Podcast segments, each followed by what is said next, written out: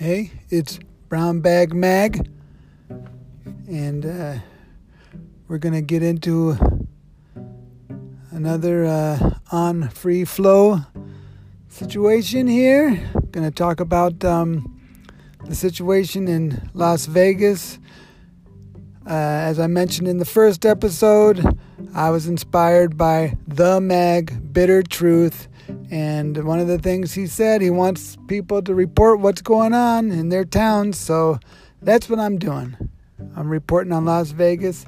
And uh, just starting today, I found a way to earn some extra money. I'm delivering food. It's become a, kind of a. Uh, uh, a needed service in Las Vegas. So uh, I almost feel like I'm on the front lines of this thing. And uh, I'm just not feeling good about it.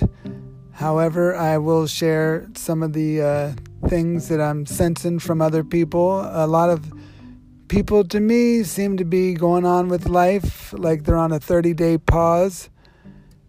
And, uh, you know, that would probably be just just fine if we could just get through 30 days and, uh, you know, back to normal, so to speak. But um, I'm also hearing people, you know, uh, I'll I'll share one report I heard. The old um, friend of a friend, you know, who works for uh, Homeland Security, talking about Monday we go into um, what did he say? Uh, uh martial law. And of course, that was kind of something that, uh, you know, uh, has been speculated. So we've got that to possibly look forward to.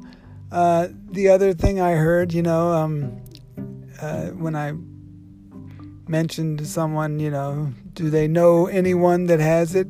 Well, that person knew someone from work who knew someone who had it, and by the way, they were uh, coughing up blood. So I had this. I hadn't even heard this one. So apparently, apparently now you cough blood when you have this uh, this um, virus, and um, you know, so you can't even ask people, "Do you know someone?" Because they'll either say Tom Hanks, or they'll say the friend of a friend, or you know so you can't ask people that. So most people are pretty well uh, convinced that this is a threat and that we are doing what we need to do, and that's apparently shut down all the non essentials.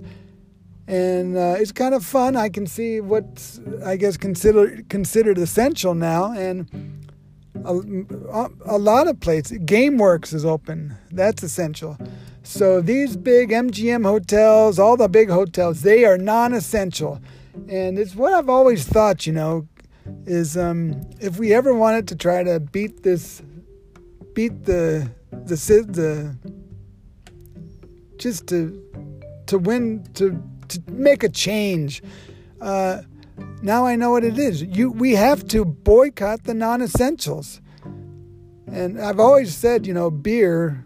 People need to at least don't drink the the big corporate uh, providers. You know, just shut down one big beer company. You know, just to send a message. You know, if you keep this up, and and um, don't vote. That was always something I tried to. You know, everyone's, but it's it's all flipped around. You know, and that's how they want it. They want you to believe you should vote when really what you should do is not vote.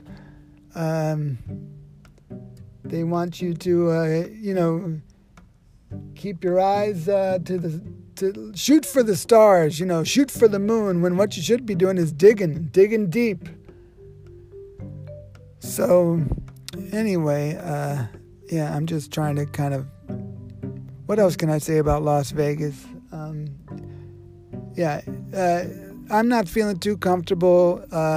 I'm in the desert, in the middle of the desert, with three million people, and uh, I went to a store and I saw people were kind of pushy now, and I don't know. It's just getting weird. And um, what did I want to say? And oh yeah, the other situation with Las Vegas is, you know, we have um, we've got three main um, uh, ports of entry. I don't know, uh, the 15 into California and Utah, and then of course uh, the 95 down to Arizona, and of course there's that bridge which could be easily closed off. So, you know, if they start shutting down the interstates, we, you know, Las Vegas, this could. I hope this doesn't turn into a. Um, you know, an Eisenhower death camp situation. And if you don't know what that means, Eisenhower's death, Eisenhower death camp, please just look it up. That is something that happened during World War II, and there is, it's well documented. It actually happened. There's no one disputes it. Uh, however, it's not, uh, you know, reported or taught or whatever. But anyway, that's they could do that to Las Vegas, you know, and it would be really sad, a really sad situation. So anyway, that's Lewis. Uh, I'm, I see that the mag Bitter Truth has posted something new, and I'm so relieved because I was a little.